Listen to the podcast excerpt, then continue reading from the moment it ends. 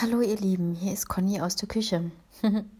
Ich melde mich bei euch, weil ich ein wunderschön, wunderschönes äh, Wortspiel gefunden habe, und zwar das Wort erinnern. Erinnern bedeutet oder hat ähm, im Wortstamm das Wort innern drin, also im Inneren sozusagen. Ähm, es bedeutet also nur, man muss wiederfinden, was in uns ist.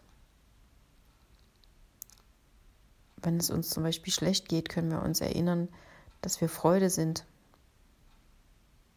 Wenn wir traurig sind, können wir uns daran erinnern, dass wir auch lachen können. Wenn wir jemanden vermissen, können wir uns daran erinnern, dass derjenige in unserer Erfahrung sozusagen, in unserem Herzen trotzdem in uns ist.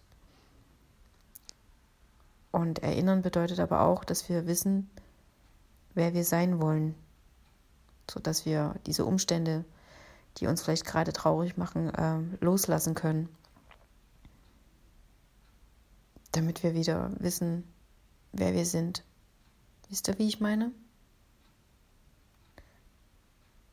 Weil alles, was im Außen ist oder was in unserem Kopf sich abspielt, das äh, der geneigte Zuhörer, der mich schon öfters gehört hat, der weiß, äh,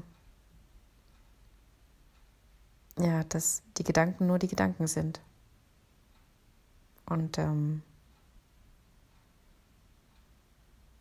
dass trotzdem ihr einfach bloß sagen braucht, ich bin, das dranhängt, was ihr sein wollt und schon seid ihr es. die Macht der Worte, ne? Ich äh, stelle euch mal eine Tasse Kaffee hin oder ein Teechen trinkt es einfach mal aus und denkt dabei drüber nach und dann ja hinaus mit euch ins Leben.